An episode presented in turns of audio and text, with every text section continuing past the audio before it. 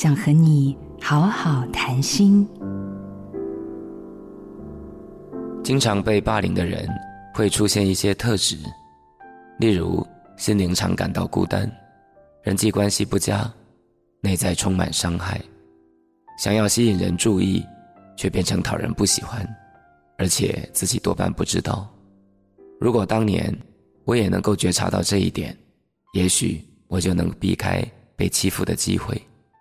透过对话来让孩子觉察，更胜于大人的告诫与说道理。我曾经辅导过一个被霸凌的孩子，他说他想要一个真心的好朋友，但是当我问他愿意当自己的朋友吗？他竟然沮丧地摇头说不愿意，因为他觉得自己很糟糕，不想要跟这种人当朋友。多令人悲伤的答案啊！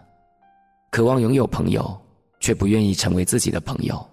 一个人如果能够接纳自己，即使独处也能够感觉到一股喜乐。一旦学会不责怪自己，就有勇气离开落雨的旷野了。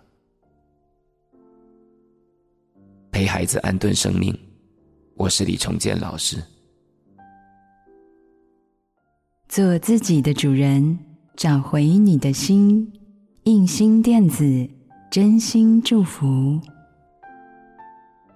好家庭联播网，中部地区古典音乐台 FM 九七点七，北部地区 Bravo FM 九一点三。